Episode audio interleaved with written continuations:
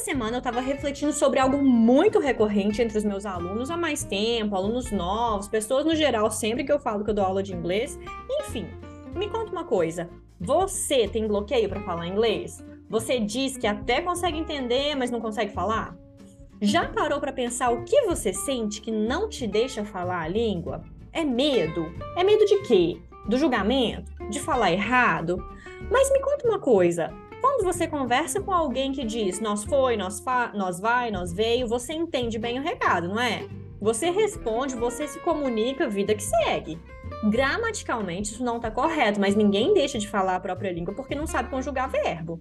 Então, olha só, vamos pensar mais um pouquinho. Quando a gente fala com estrangeiros que ainda não falam muito bem a nossa língua, a gente também faz o maior esforço para entender tudo que eles estão dizendo e nos comunicamos tranquilamente, correto? E a gente ainda tem a capacidade de tranquilizar as pessoas, dizendo: Nossa, mas o seu português está muito bom, você está aqui só há dois dias.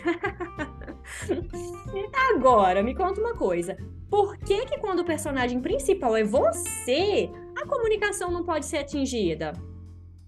Então, hoje o nosso podcast vai ter um formato diferente. Antes disso, segue a gente, Inglês na Casinha Underline Podcast, lá no Instagram, e eu vou contar um caso para vocês.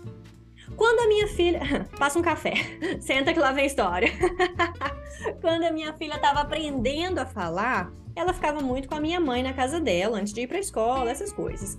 E um dia a minha mãe caiu e estava contando para a vizinha que ela tinha caído, que ela estava lavando o chão, o gato passou de repente atrás dela, que gato adora, né, fazer essas coisas.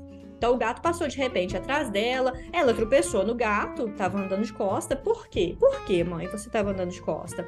Enfim, tropeçou no gato, caiu com a mão apoiada num suporte de planta e machucou a palma da mão bem feio.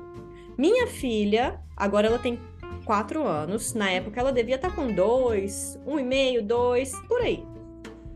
É, ela escutou isso tudo e quando ela chegou em casa, que foi contar para o pai dela o que, que tinha acontecido, as palavras dela para contar todo esse caso foram exatamente assim, ó. Vovó caiu, dodói, mão. Agora me diz, ela formou uma frase? Ela se preocupou com a estrutura gramatical? Não. Mas ela se comunicou passando exatamente a mensagem que ela precisava? Sim. Ela contou o caso inteiro com quatro palavras.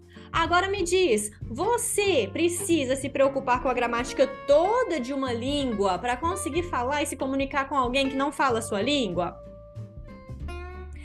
Hoje vai ficar essa reflexão para vocês. Até a próxima, segue a gente, curte, comenta, compartilha, inglês na casinha underline podcast e beijinhos!